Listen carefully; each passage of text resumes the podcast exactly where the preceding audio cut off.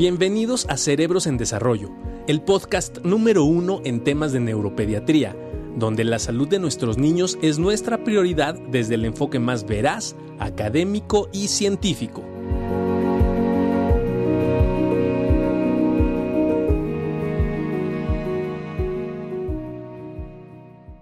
Hola, hola a todos, ¿cómo están? Muy buenas noches, bienvenidos de nuevo a Cerebros en Desarrollo. Este es el pequeño granito de, arena que podemos hacer nosotros en el sentido de poderles llevar algo de información con siempre con especialistas de la más, más alta calidad y que además de todo, pues eh, nos sentimos muy orgullosos de poder contar no solamente con su, su, expertise, sino con su amistad. El día de hoy nos va a acompañar evidentemente el doctor Barragán, que está por conectarse, y también nos va a acompañar el doctor Orlando Carreño directamente de, de, de Colombia queremos el día de hoy poder platicar un poquito sobre las comorbilidades, sobre más viene además de la epilepsia, aquellos eh, fenómenos a lo mejor de, de, ansiedad, ¿no? Que pudieran presentarse junto con la epilepsia, problemas, por ejemplo, del sueño, del lenguaje, qué están viviendo ustedes con sus niños epilépticos, eh, qué está ocurriendo además de este fenómeno de epilepsia, hay algunos problemas, este, eh, asociados a la alimentación, al crecimiento, qué más está pasando, que nos interesa muchísimo el poder conocer, porque es lo que tenemos que hacer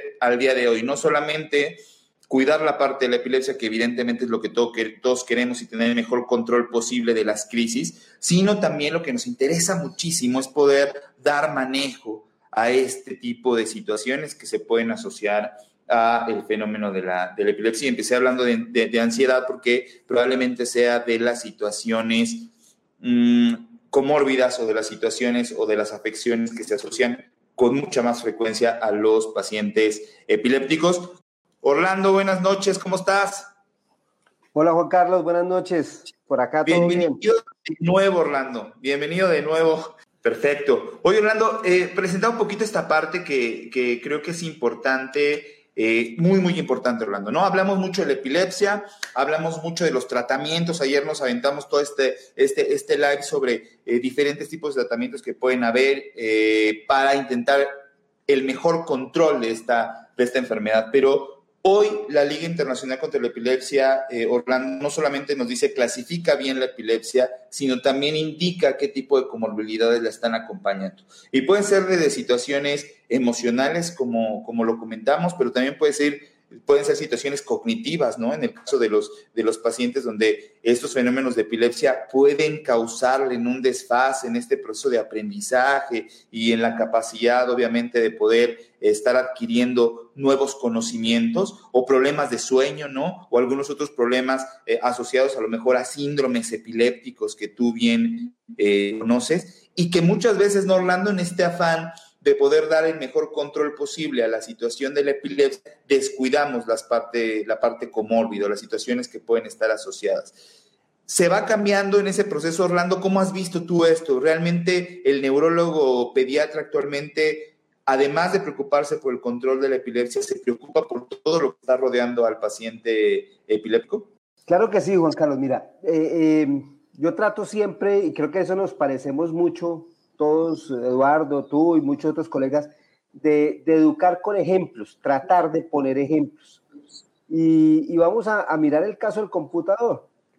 En, cuando tenemos un compromiso en el cerebro, cuando tenemos epilepsia, siempre hay una condición asociada, siempre. Mínimo depresión, mínimo. Porque, porque pues si, si la persona tiene unas crisis epilépticas, una epilepsia de cualquier tipo, el, el, chico, el niño, el joven, el adulto se va a deprimir necesariamente. Pero adicionalmente a eso, al hablar de un compromiso en cerebro, que es el órgano que controla todo mi cuerpo, a diferencia del resto de órganos, si yo tengo una falla en el corazón, mis huesos no, mis músculos no se van a afectar o las órdenes que tenga sobre eh, mi comportamiento no se va a afectar, pero si tengo un compromiso en mi cerebro, muy probablemente voy a tener otras manifestaciones. Entonces, en principio, siempre hay una comorbilidad y uno, cuando el, el, chico con epilepsia, siempre tiene que tratar de ir un poco más allá. Ese es a veces un error que, que se comete en la consulta, se, se pregunta, ¿cómo están las crisis? Bien. ¿No ha vuelto a tener? Nunca. Medicación, se la toma, perfecto, continúa igual. Y cuando vas a mirar al final de año, perdió el año eh, porque tenía mal problemas de concentración, porque tenía problemas de comportamiento, porque le hacían bullying y, tenía depresión, porque tenía un TDAH, un déficit de atención con hiperactividad y no se le puso cuidado porque se pensaba que su dificultad de concentración era secundaria a unas ausencias que estaban controladas. Entonces, siempre hay que pensar en que el compromiso de epilepsia debe tener una compromiso, un compromiso adicional. Leve, grave, va a depender también de la causa de la epilepsia. Si, si el chico es prematuro y tiene epilepsia, yo tengo que pensar que puede tener también un problema de, parálisis cerebral infantil si tiene un retraso en su desarrollo, una comorbilidad de una hemiparesia, una comorbilidad de retraso en su, en su, eh, en su nivel cognitivo, en su proceso de aprendizaje, porque la causa me dice que debe haber otros compromisos adicionales en cerebro. Entonces hay que ir un poco más. Totalmente.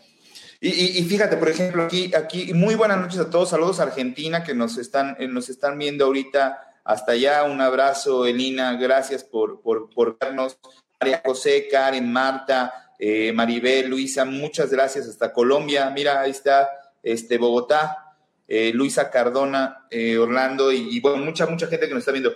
Fíjate, aquí nos hacen un comentario, dice, mi hijo presenta eso, ansiedad, cambios de conducta radicales y por ahí otra vez nos lo comenta. Olivia Sánchez dice, mi hija tiene esclerosis mesial temporal y a partir de la pandemia ha comenzado a morderse las de los pies y de las manos. Este, sí, lo, comentamos, e, e, esta situación, ¿no? Donde las comorbilidades en, en epilepsia tienen que ser también definidas y también tratadas, ¿no? ¿Por qué? Porque eh, si no manejamos ese tipo de situaciones, ¿no? La parte de ansiedad, y ayer nos hacían una pregunta, ¿no? O, el doctor Barragán nos, comentaba, bueno, eh, si los fenómenos de ansiedad o el estar ansioso podría causar epilepsia, ¿no? La ansiedad desencadenar epilepsia, pero decíamos, bueno, probablemente sea lo contrario, la epilepsia causar ansiedad y si no controlamos la ansiedad, eso sí podría llevarte a un mal apego a lo mejor en el tratamiento y causar descontrol de las crisis, pero no podemos olvidar, muchas situaciones como las que comentabas y lo, y lo, decíamos, problemas en cuanto a la capacidad cognitiva o bien el trastorno por déficit de atención con hiperactividad que son muy frecuentes en los pacientes eh, epilépticos y que de alguna manera tenemos que brindar tratamiento. Por ejemplo, en los pacientes que tienen trastorno por déficit de atención, no es nada raro que podamos encontrar que el fenómeno obviamente se va a ir replicando a lo largo de la vida, las comorbilidades van a ir cambiando conforme el niño vaya creciendo y de alguna manera vamos a tener que manejar muy bien el déficit de atención con el fin de poder eh, seguir eh, trabajando sobre los medicamentos. Por ejemplo, es decir, un niño inatento que tiene que estar cuidando sus, sus medicamentos, estar cuidando sus horarios y demás, difícilmente lo va a poder llegar a hacer si no este, tenemos un buen control, por ejemplo, del déficit de atención. Y por otro lado, no, Orlando, eh, la parte de, de ansiedad que es una parte que nos están preguntando muchísimo y que hoy sabemos que este fenómeno de ansiedad se replica mucho en los pacientes con epilepsia porque el vivir con epilepsia en ocasiones es vivir con miedo, miedo precisamente a tener convulsiones, miedo a que en la escuela te pueda pasar, miedo a que te pueda pasar manejando un automóvil, miedo a que te pueda pasar realizando una actividad cotidiana. Ese miedo y vivir con ese miedo puede generar mucha ansiedad, Orlando. Y no está bien. Hay que dar tratamiento tanto farmacológico como no farmacológico a esos pacientes que están pasando por estas situaciones emocionales, porque en eso se basa realmente una respuesta adecuada, no solamente a la comorbilidad de ansiedad, sino en sí a la parte medular, que es la respuesta que tienen a los tratamientos con, con eh, antiepilépticos y a los manejos que damos para, epilepsia, ¿no? De acuerdo, mira, Juan Carlos, hay comorbilidades eh, esperables lógicas, pero que tienen que resolverse. Voy a poner el ejemplo.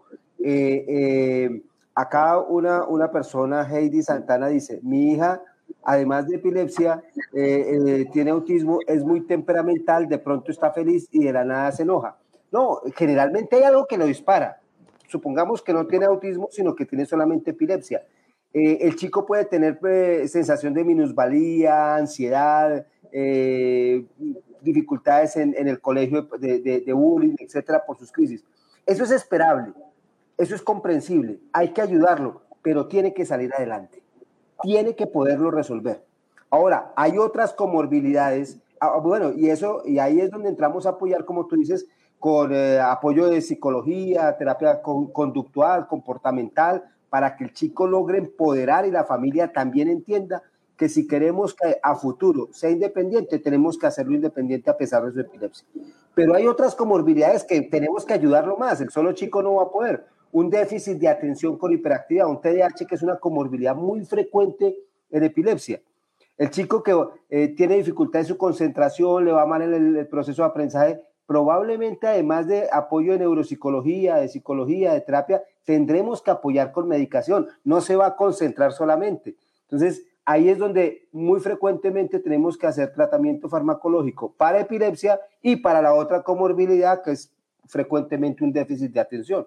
Entonces, ahí hay que individualizar mucho y las familias tienen que apoyar también eh, el, no generar la minusvalía en, el chico. Sí, total, totalmente de acuerdo, ¿no? Y en esta parte, por ejemplo, Ruth Flores nos comenta, este, Orlando, porque nos dice, nos enfrentamos además de eso, ¿no? Que le iniciamos el tratamiento antiepiléptico y se empiezan a desencadenar otros problemas. De repente dice, empecé el antiepiléptico y empieza o, presenta dolor de cabeza, este, puede tener algunos problemas de alimentación, por ejemplo, ahí pone un ejemplo claro de, del topiramato, que, evidentemente puede causar un poco de anorexia y, no permitir que el, que el, paciente pueda estar comiendo de forma adecuada, Junto con esto también se pueden asociar algunos movimientos anormales, ayer lo platicamos, ¿no? El temblor asociado al proato que llega a ser algo, algo frecuente, la necesidad de estar tomando estudios de laboratorio para poder ver los niveles de medicamento y de plaquetas y de pruebas de función hepática en sangre, este, cambios también esta parte, ¿no? Por ejemplo, asociado a algunos medicamentos, Orlando, que de repente lo inicias y de repente el paciente puede empezar con algunos cambios de comportamiento, lo notas más irritable, lo notas un poco más nervioso y resulta que pudo haber sido también consecuencia del inicio del tratamiento antiepiléptico. Pero vamos, hay muchas situaciones que nosotros consideramos como riesgo-beneficio y que es necesario el poderlo eh, indicar porque queremos tener el mejor control posible de las crisis. Sin embargo, siempre, ¿no? En, cuanto a la indicación de cualquier tratamiento, nos tenemos que enfrentar a esa posibilidad, ¿no? Que se pueden generar algunos efectos adversos y que también tenemos que estar pendiente de ellos para poderles dar manejo y permitir la mejor, la mejor calidad de vida a cada uno de los pacientes que padecen epilepsia, que toman su medicación y lo hacen para tener la, vida más normal posible. O sea, ese es el objetivo al, cual queremos este, llegar absolutamente em, todos. Eh, mira, Elina, Elina comenta, este, Orlando dice que también, por ejemplo, el estreñimiento. El estreñimiento, Orlando, no sé, eh, tu experiencia por acá, eh, algunos pacientes con ácido valproico, pero sobre todo, ¿sabes con qué? Con clobazam, ¿no? Llegan a presentar bastantes problemas de estreñimiento. Es un, un problema hasta cierto punto frecuente y si a eso le podemos sumar un poco la parte de, alguna afección motora, neurológica, parálisis cerebral, donde ya de antemano tenemos problemas de tránsito intestinal, pues súmale ahora el tratamiento de, este, ¿cómo se llama? Del, estreñimiento, ¿no, Orlando? De acuerdo. Eh, eh, y, mira que ah, mencionas los chicos que tienen eh, parálisis cerebral infantil y epilepsia.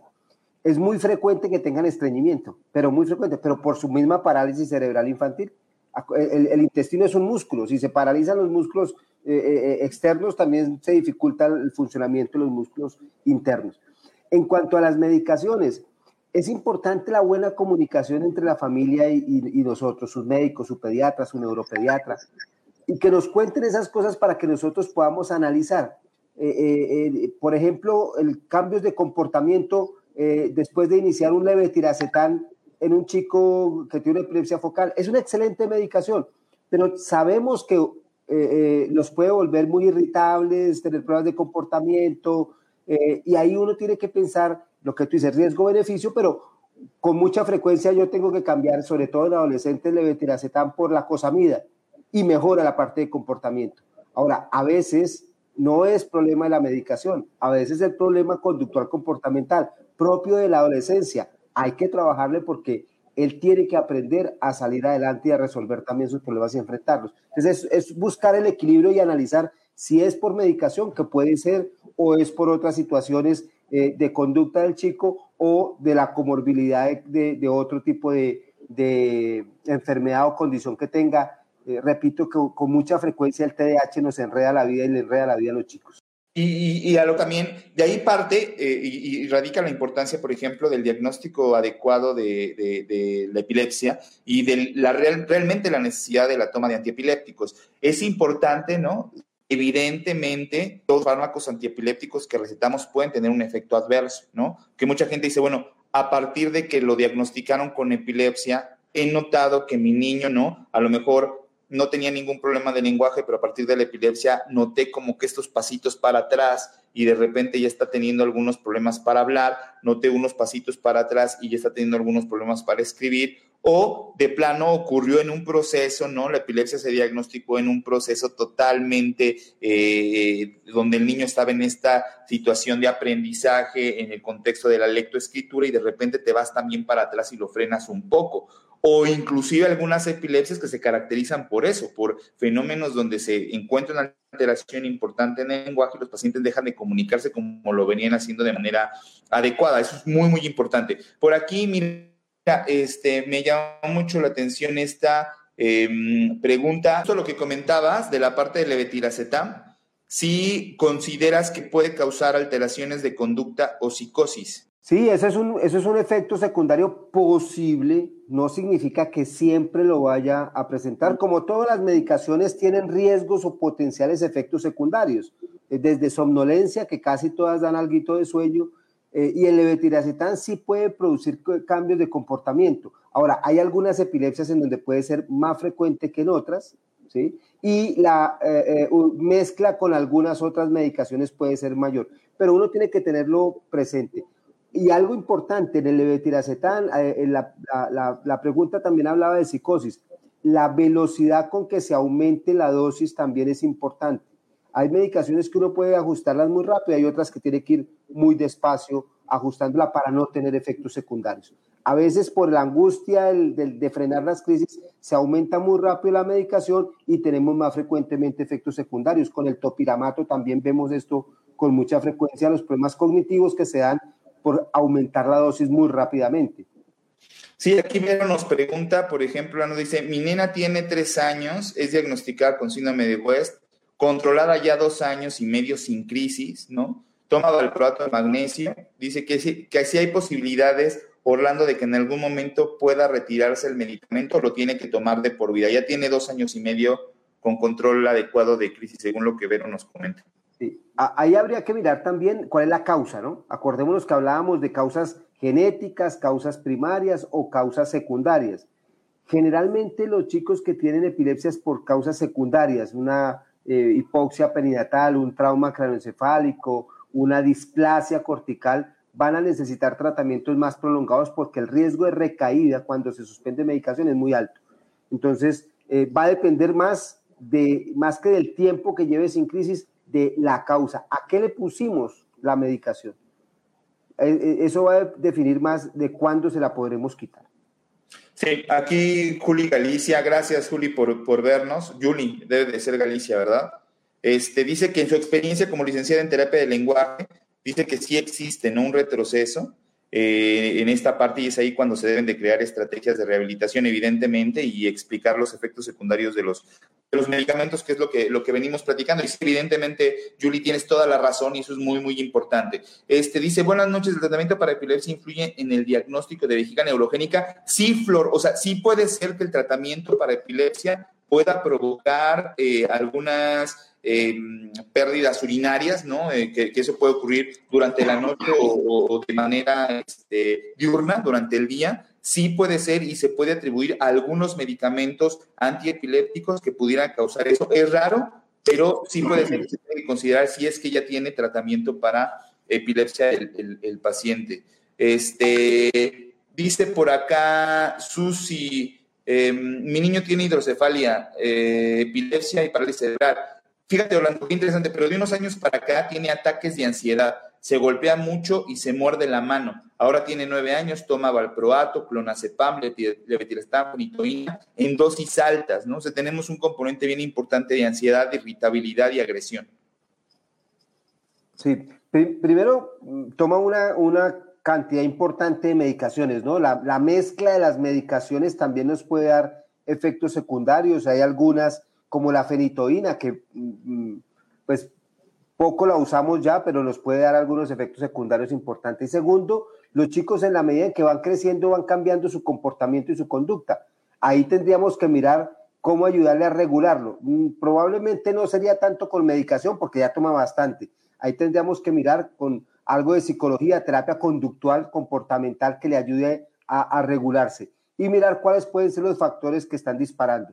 Si, si continúa con crisis, muy probablemente la idea va a ser reevaluar la cantidad de medicaciones que toma y si se hacen algunos cambios mm, para, para disminuir los efectos secundarios de medicaciones y buscar un mejor control de crisis. Hola Eduardo. Hola, buenas noches, perdónenme muchísimo. Tranquilo. Fíjate qué interesante aquí dice la mira, quita el apetito. Mira, mira que hemos venido charlando un poco de las, sobre todo tratando de responder las preguntas de, de los padres que hoy están muy activos con muy buenas preguntas y hablando mucho de las comorbilidades. Y, y una como, eh, hemos visto mucho la, la, la, comorbilidad con parálisis cerebral infantil. Hay muchas preguntas y estábamos hablando de las lesiones en cerebro que nos pueden dar epilepsia y muchas otras eh, eh, compromisos neurológicos. Entonces estábamos acá, acá revisando el tema de parálisis cerebral infantil y, epilepsia. Una, un tema frecuente, Eduardo, que, que comentábamos con Juan Carlos es que a veces cuando estamos con, sobre todo si los chicos tienen epilepsias de muy difícil manejo, eh, nos concentramos en, en, la epilepsia y se olvida el resto. Y eso es preocupante porque el chico puede tener un buen control de su epilepsia y luego eh, un fracaso escolar, pérdidas de años escolares o problemas más de, de, de tipo social porque no se le había puesto cuidado a eso. Así que eh, eh, en este tipo de, situaciones uno tiene que mirar al paciente o al chico en toda su, condición, no solamente en las crisis de epilepsia. Pero fíjate, aquí la pregunta que, que siempre nos hemos hecho es, si yo tengo un paciente con epilepsia, evidentemente mi prioridad es regular la epilepsia. Y de manera comórbida tiene un problema de atención, tiene un problema de conducta.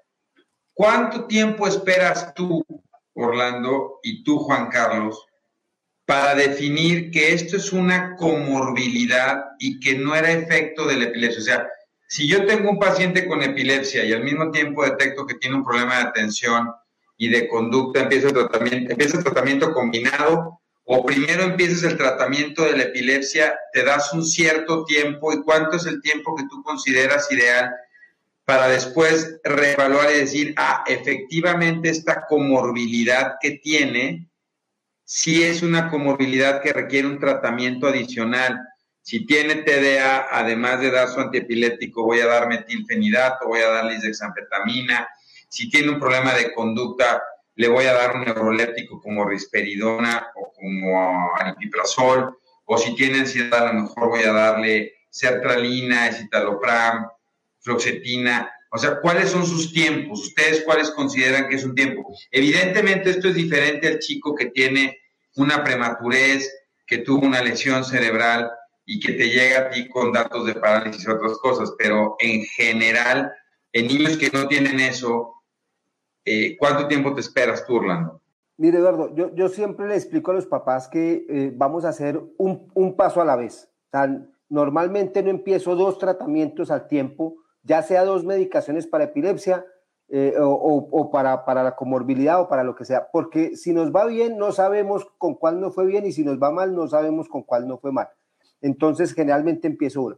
Eh, nosotros sabemos que con las medicaciones hay, un, hay unos tiempos, todas las medicaciones tienen lo que llamamos vidas medias para lograr un efecto. Unas medicaciones demoran dos semanas, tres semanas en llegar a su vida media. Entonces depende de la medicación que voy a iniciar, es el tiempo que le voy a dar para obtener una respuesta. Algo, una respuesta mínima, un 20%, 30, 50% es algo, pero cuando después de, ese tiempo que, conocemos por la medicación que manejamos, eh, le preguntamos al familiar, eh, ¿cómo ha estado de crisis? Igual.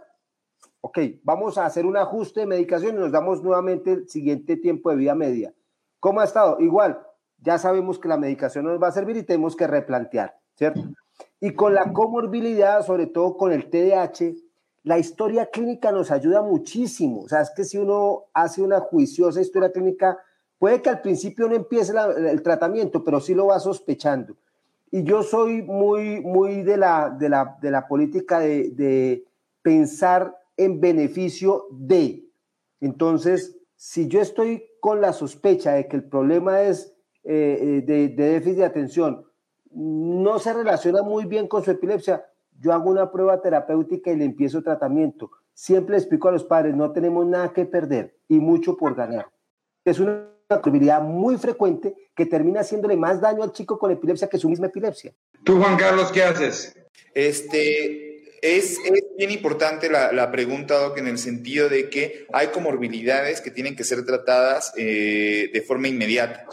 Eh, tiene que ver con cada uno de los pacientes. Eh, hay otras eh, sobre todo en estos cambios de comportamiento, en estas situaciones relacionadas con, con la parte del lenguaje, del sueño, eh, la parte conductual, que creo que vale la pena el poder esperar a ver, como decía Orlando, la respuesta al, al, al, tratamiento antiepiléptico. Hay que recordar que eh, existe una consideración ¿no? en, en, en, el manejo de las epilepsias en cuanto a esperar ¿no? la respuesta que tengas clínica. Esto significa en la disminución del número de crisis o el control que tengas en cuanto a las crisis y después la parte del control eléctrico a través del electroencefalograma y poder tener el mejor control posible. Yo creo que eh, vamos, si vas teniendo una buena respuesta en cuanto al tratamiento antiepiléptico y a pesar de eso, parte de la situación emocional, parte de la situación conductual no se ha resuelto y prácticamente estás teniendo una muy buena respuesta en ambos eh, sentidos, tanto eléctrica como clínica, lo tienes que tratar de una manera eh, pronta, rápida, con el fin de poder dar manejo a esas comorbilidades. Y lo comentamos hace un momento, este objetivo de poder manejar, por ejemplo, los fenómenos de ansiedad, los fenómenos de irritabilidad o de agresión, es en sí base fundamental para que el paciente pueda permanecer con un buen control de crisis. Lo que está demostrado es, por ejemplo, los pacientes en donde el fenómeno de ansiedad no se controla de manera adecuada, de manera oportuna rápida, es altamente probable que ese paciente pudiera entrar en un fenómeno de descontrol, al igual que, como ustedes lo saben, en los pacientes con déficit de atención. Aquí la respuesta sería, si ya diagnosticas el déficit de atención, tiene un predominio muy inatento, por ejemplo, o incluso un paciente con un TDA mixto, lo que le decía Orlando, el problema va a ser que si hoy olvida, ¿no? Eh, lo, los lápices de la escuela y pierde los sacapuntas, ¿qué va a pasar después si ese paciente no fue tratado? No hablemos de farmacológicamente o no farmacológicamente, simplemente en una intervención que más adelante en la vida lo va a llevar a tener que recordar sus medicamentos. O sea, ya no hablamos de los lápices, ya no hablamos de sacapuntas, ya no hablamos de ese problema, sino de situaciones mucho más delicadas como tendría que ser el compromiso con su, con su tratamiento. Definitivo. Me voy a arrancar aquí contestando algunas y de lo que todo lo que diga, ustedes se suman conmigo, por favor. Es que está Daisy, la princesa, 11 años, y si tengo epilepsia, ¿cuáles son los tipos de crisis de epilepsia más comunes? En general, princesa, unos que se llaman focales. Son los más frecuentes en la niñez. ¿Es posible que después de cierto tiempo de presentar crisis se retire tratamiento farmacológico? Sí, es una realidad. Depende la causa, depende el origen el promedio más o menos 3 a 5 años sin crisis y con un electro normal de preferencia. Hablamos un poco de eso, a ver cuáles son los parámetros, pero en general la liga más o menos así, aunque la Liga Internacional en diciembre del 2017 cambió sus parámetros y dijo que no puede considerarse un paciente dado de alta de su epilepsia hasta 10 años después. Eso es, muy, eso es un tema muy interesante, ¿no? Después dice, ¿cuánto tiempo se le puede dar risperidona a un niño con autismo? En general se puede mantener durante muchos años después de la, la, respuesta y las condiciones del individuo, pero en general la dosis baja se puede mantener bastante seguro. Si el niño ha estado muy bien y ha mejorado mucho cognitivamente, definitivamente se puede ir retirando de forma paulatina. Y cuidando efectos adversos, Doc, cuidando, perdón, ¿Sí? nada más, cuidando efectos adversos ¿no? del manejo crónico de risperidona, incremento de peso, eh, escaso pero, pero frecuente incremento de prolactina, que eso es importante, pero si el niño está bien de peso, no tienes ningún problema, es extremadamente eh, seguro junto con aripiprazol, probablemente de los dos antipsicóticos que más utilicemos en, en el paciente pediátrico con seguridad.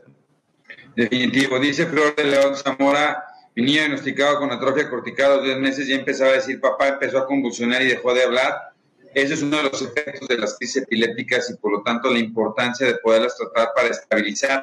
Y normalmente cuando las estabilizas otra vez a través de las terapias físicas que son muy importantes y que tienen que ir de la mano. Por ahí hay una pregunta muy interesante, si Voitia dispara crisis epilépticas, no. no. En general, las, las terapias se pueden dar de manera muy segura. Eh, algo muy interesante dice Lula Díaz Alba, y eso también quiero saber su impresión, Orlando y Juan Carlos. Para mí la comorbilidad más frecuente en pacientes con epilepsia adolescentes es ansiedad depresión, definitivamente. Independientemente, y eso fue un estudio que hicimos hace como 10 años, que todavía Juan Carlos estaba apenas en kinder, ¿no? Este, hicimos un estudio muy interesante en adolescentes y vimos que independientemente de si su epilepsia estaba controlada o no, les genera una gran ansiedad. Y eso los lleva, y, nosotros les empezamos a preguntar porque los adolescentes empiezan a convulsionar porque normalmente no se toman su medicamento antiepiléptico. Y nosotros pensábamos que era porque no había dinero, o sea, por la población que teníamos en el infantil de México pensábamos que era una cuestión económica. Y no, cuando les preguntamos a los adolescentes nos decían, es que si voy a ir a una fiesta con mis amigos, no quiero que sepan que estoy tomando antiepilépticos, no quiero que sepan que tengo epilepsia. Y entonces genera una gran ansiedad saberse con una enfermedad que normalmente nunca les explicamos los neurólogos.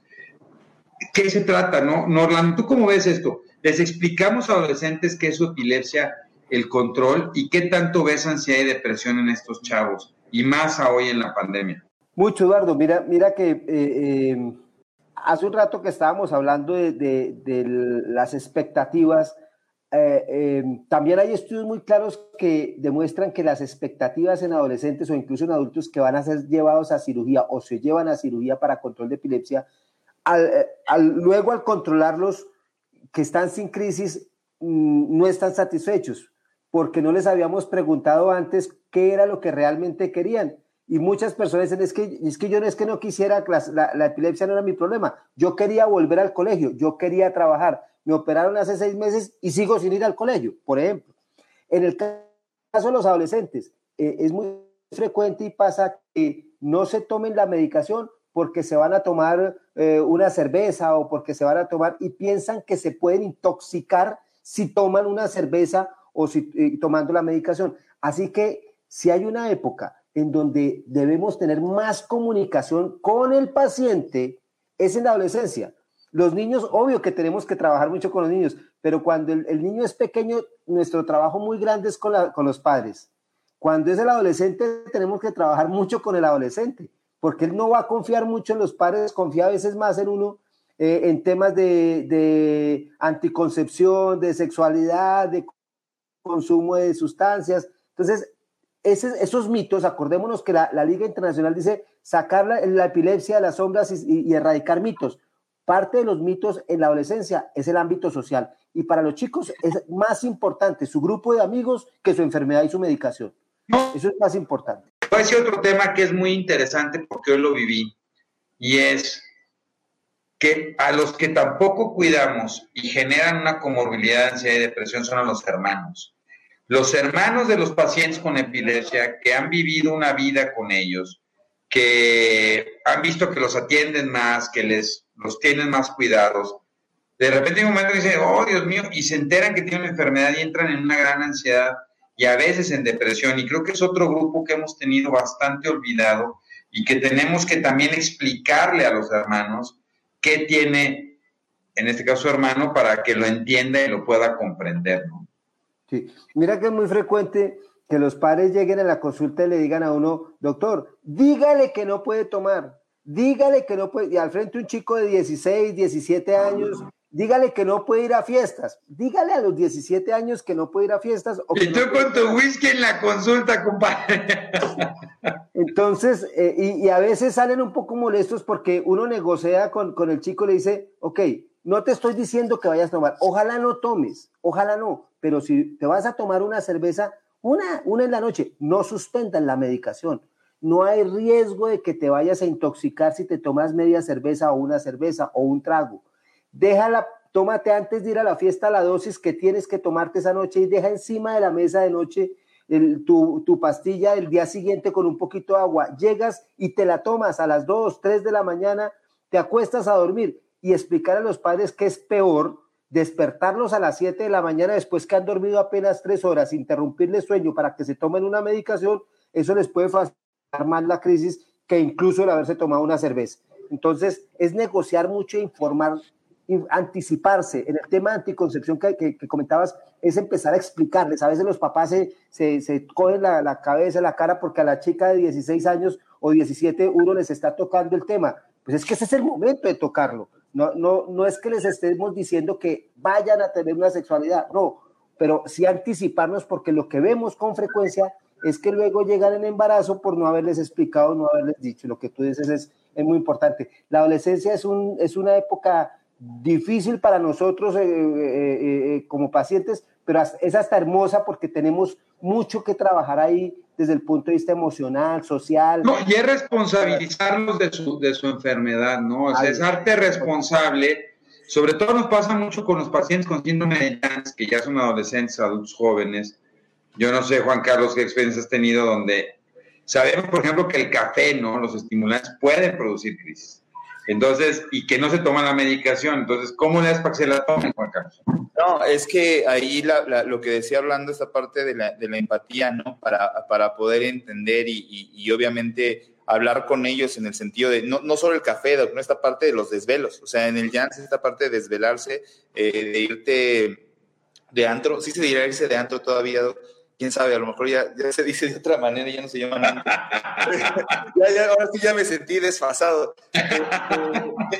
Pero irse de fiesta, ¿no? Y desvelarse es lo peor, ¿no? O sea, en el llanto la verdad es lo que te puedes controlar muchísimo. Y además, si te aventaste tus copitas y todo, pues lo más normal, como dice Orlando, es no me tomo el medicamento por miedo, ¿no? De que me pueda causar algún, me vaya a cruzar ahí, como dice, ¿no? Entre el medicamento y el alcohol. Me van a agarrar más fácil que me eche mis copas, ¿no? Claro, y además, ¿qué hago? Me dejo de tomar el medicamento, consumo alcohol, me desvelo, me descontrolo por la mañana. Es bien complicado. Hicimos un estudio que fue mi tesis de, de, de, de, de subespecialidad respecto a la ansiedad en, en, epilepsia, ¿no? Con una, una, escala de ansiedad. Y justo era lo que, lo que comentamos, los adolescentes, ¿no? Esta etapa de la adolescencia se caracteriza por dos cosas importantes. Uno es vergüenza. Los pacientes adolescentes tienen vergüenza de ser epilépticos, lo cual no debería estar pasando. O sea, tendríamos que tener conciencia de la epilepsia, no vergüenza de la epilepsia. Entonces, esta vergüenza los lleva a ocultar su tratamiento sea, automáticamente toman el medicamento escondida. Eso es lo que nosotros observamos en el estudio. O sea, se iban al baño a tomarse su medicamento, de repente cuando se descuidaban las demás personas, se tomaban su medicina. ¿Para qué? Para que no les preguntaran, oye, ¿por qué tomas medicamento? ¿Qué es lo que te ocurre? Segundo, los episodios de ansiedad se disparaban mucho más cuando la, una crisis era presenciada. Es decir, los pacientes adolescentes, cuando tenían una crisis y sus amigos lo veían, los fenómenos de ansiedad y depresión se iban al, cielo.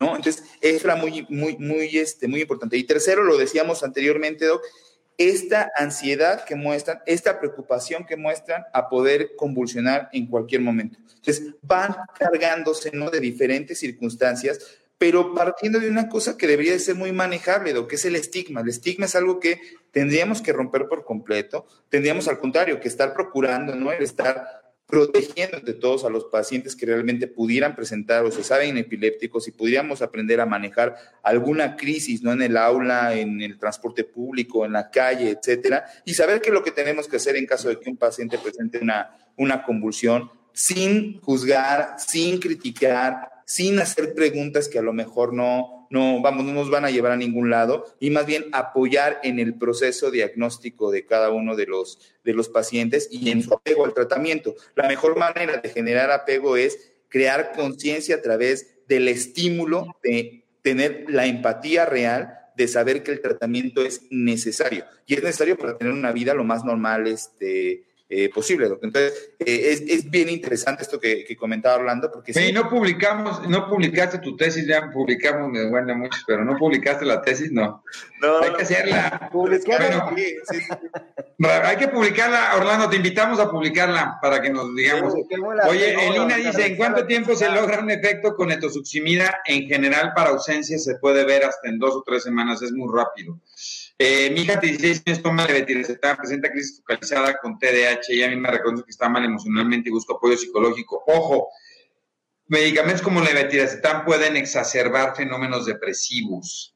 Entonces, aquí lo que tengo que ver es si puedo, habría que replantearlo con su médico y decir, si mi hija tiene epilepsia y está deprimida, levetiracetam puede exacerbarlo y a lo mejor puedo buscar una medicación que nos ayude. Esto que decía adrino, la terapia OIT se puede dar, no tiene ningún problema. Eh, el anticonvulsivante, tanto eh, tablet, ayuda a estabilizar las crisis y, perdón, en general, a partir de esto poder mejorar a través de una terapia. ¿no? ¿Qué efectos secundarios tiene el uso de la levetiracetam, carbamazepina en tratamiento de la epilepsia? En general, la levetiracetam, como decíamos el martes con los muchachos, ¿no? Depresión y sueño, oscaromazepina, sobre todo puede presentar un rash cutáneo, que es de los más frecuentes, y a dosis altas puede generar depresión y alteraciones en la médula ósea, por eso hay que estar tomando medicamentos.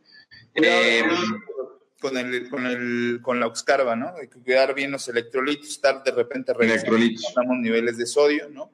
Pero, pero en general la verdad es que eh, bien, ¿no? Eh, pocos efectos adversos y, y, buena respuesta antiepiléptica.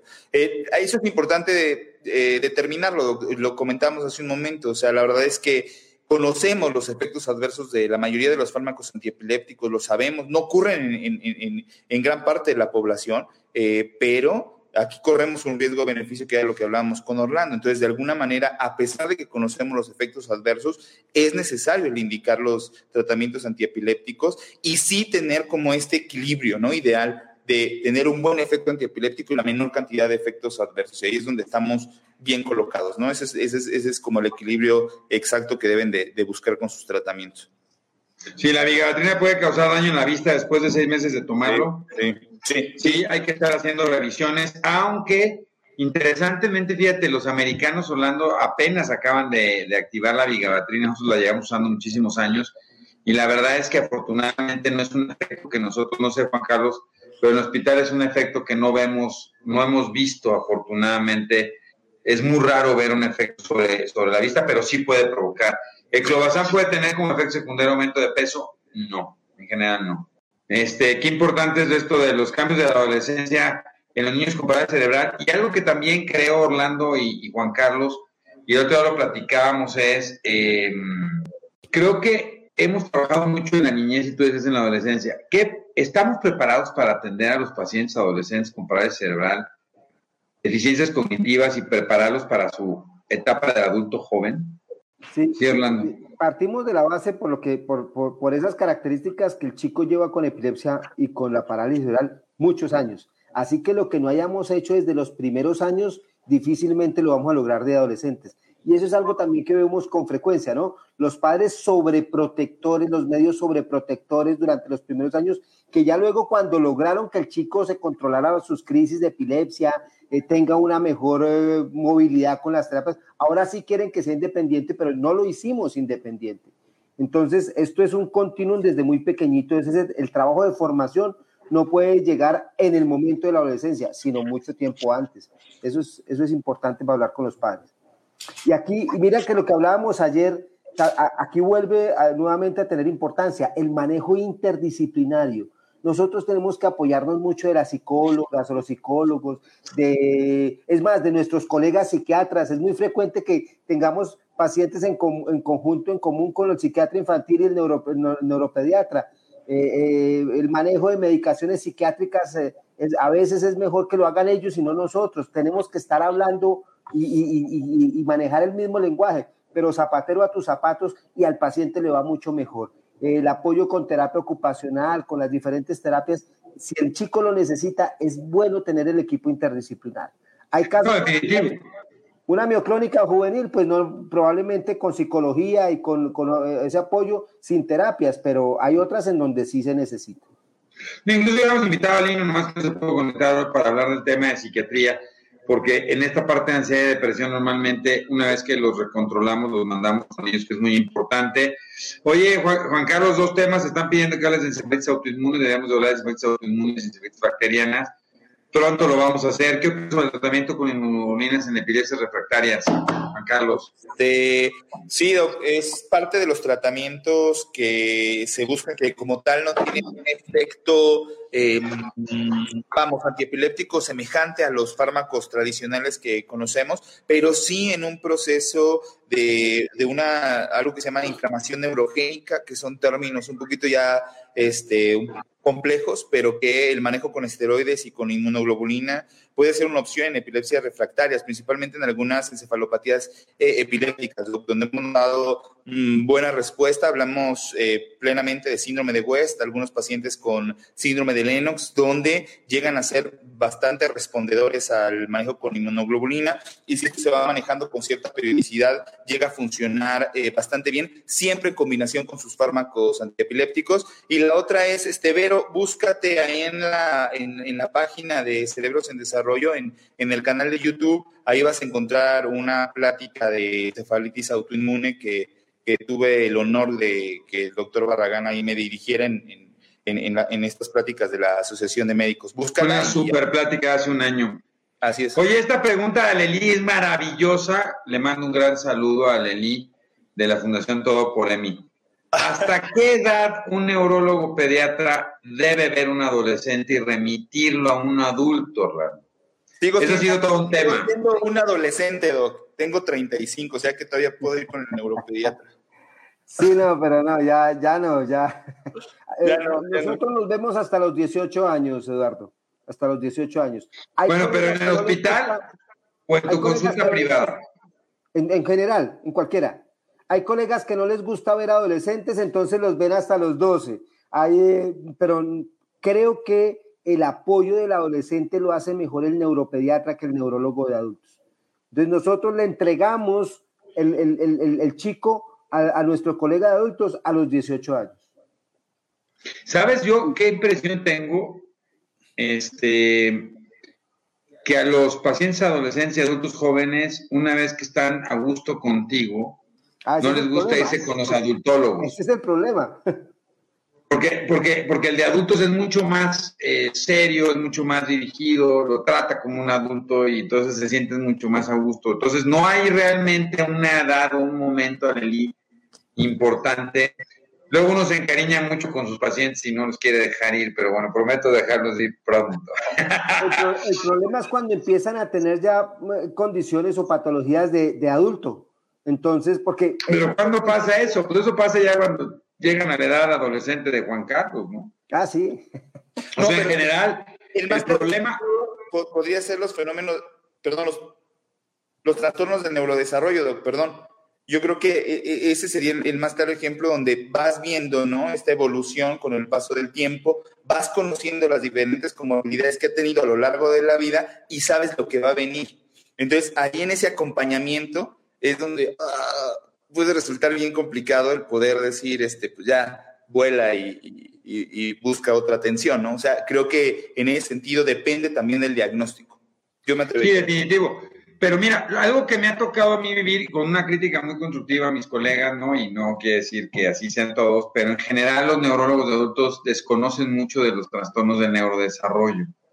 Entonces, el seguimiento de problemas de atención, de irritabilidad, de esta situación. Dejen pongo la, tira de que esta es, esta es opinión del doctor Barragán para que no... Gracias.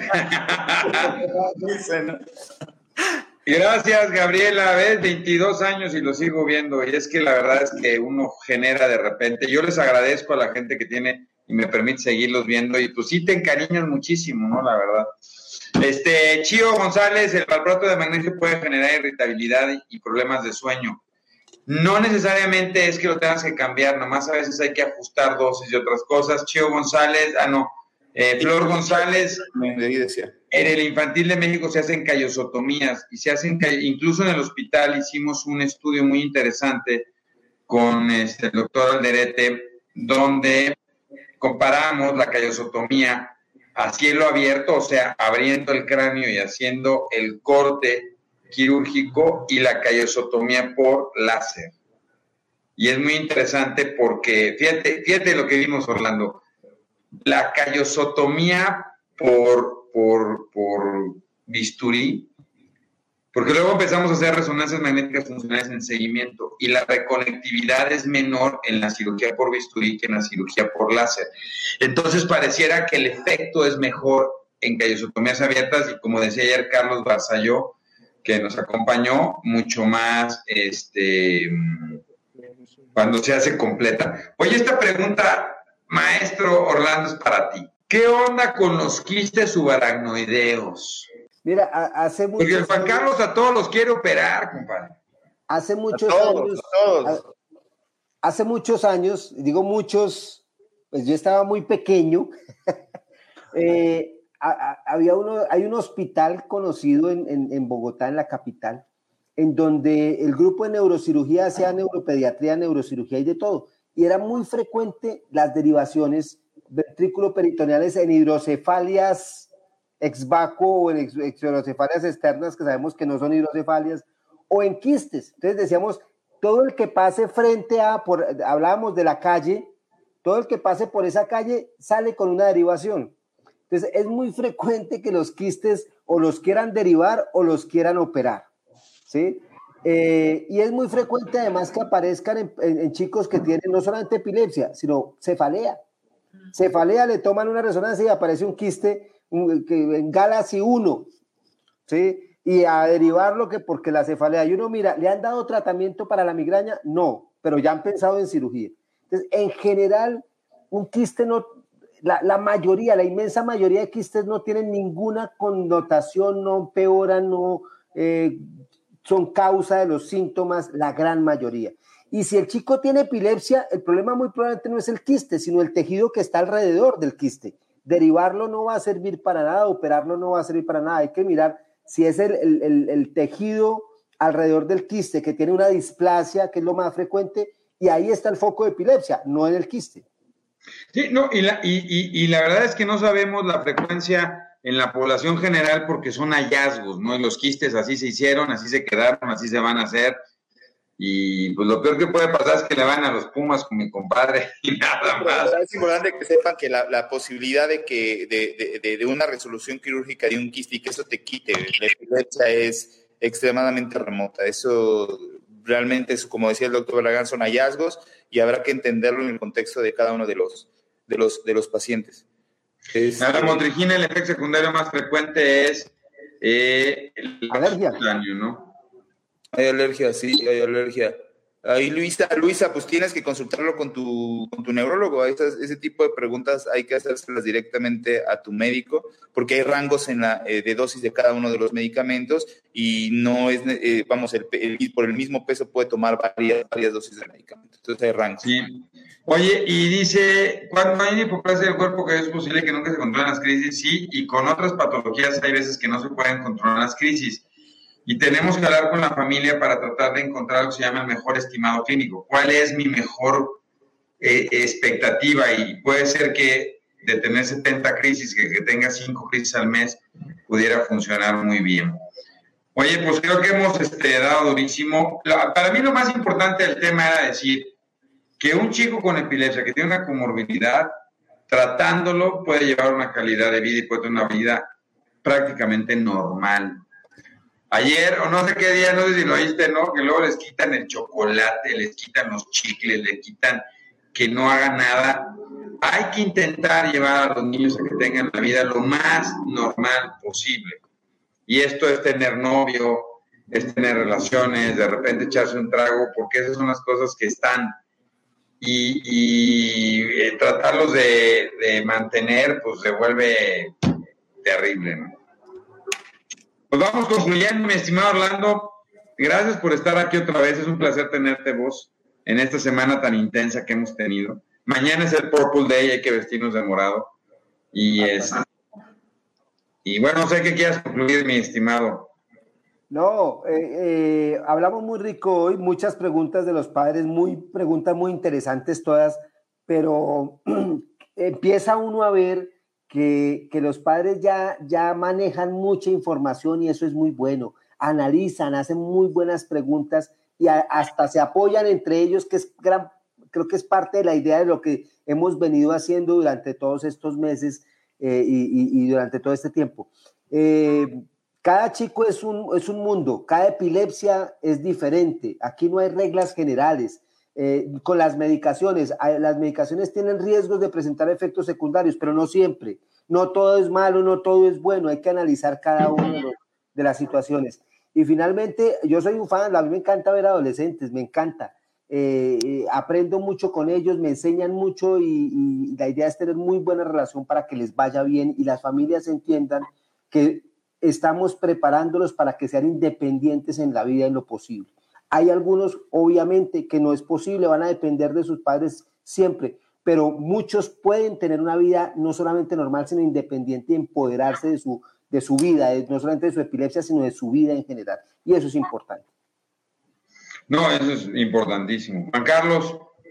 No, pues muchas gracias a toda la gente que, que se conectó. Eh, mañana, como decía, el día más importante del año para las personas que tenemos contacto ¿no? con esta enfermedad, con esta condición, eh, que vamos, el, objetivo es dar a conocer que existe este tipo de, situaciones, que la puede padecer cualquier persona a cualquier edad, eso es lo más importante, que tenemos que eh, respetar el, los tratamientos, que tenemos que ser conscientes de que son necesarios y que tenemos que dar más bien el apoyo. Eh, más, más, más fuerte que podamos a las personas que eh, padecen este tipo de eh, situaciones. Agradecemos a la gente que se conectó desde Argentina, de, desde Ecuador, desde Colombia, evidentemente por, por ver al maestro Orlando que, que, nos sube el rating cada, cada vez que cita, ¿no? Este, a toda de la Venezuela, gente, tuvimos gente de Venezuela. Venezuela, Venezuela y a todas las demás personas que estuvieron conectadas, agradecemos muchísimo. Y ojalá y mañana nos manden sus fotos, ¿no, Doc? Este, vestidos de, de morado. Sus fotos vestidos de morado Una gran... para que podamos hacer un gran collage latinoamericano de morado. Que es interesante porque la Liga Internacional se celebró hace, una, hace un mes, el Internacional de la Epilepsia puesto por la Liga. El Purple Day, interesantemente, fue un día que se estableció por las familias. Y eso es muy interesante porque dentro de las enfermedades neurológicas, probablemente los grupos más fuertes son los grupos de papás. Y así está el buró de la epilepsia, ¿no? Que es lo que aglomera a los padres. Y entonces hay esta pelea, ¿no? Que, que no se quiere celebrar, se celebra, pero a nivel mundial todo se pinta de morado. Sí, sí. Y es el día probablemente que más se reconoce y a mí me gusta más porque es la unión de las familias por tratar de mantener y estabilizar a sus hijos y, como bien decía Orlando, e impulsarlos para que lleguen a tener una vida normal, incluso en estos chicos que van a tener epilepsia en su etapa del adulto y que tienen que seguir viviendo con su epilepsia en la etapa del adulto, que ya tienen que ser responsables ellos mismos. Y justo que tenga este objetivo, ¿no? Sacar a la epilepsia de la sombra, hacer a las personas conscientes de estar más empáticos con las personas que están en esta situación y apoyar, ¿no? Eso es lo, lo más importante. Orlando, muchas gracias. Buenas noches. Por una unidad académica y fraterna latinoamericana, sigamos trabajando, Orlando. Un abrazo a todos. Eduardo, Un abrazo a todos. Muchas gracias. A todos los que nos acompañaron hoy. Un abrazo.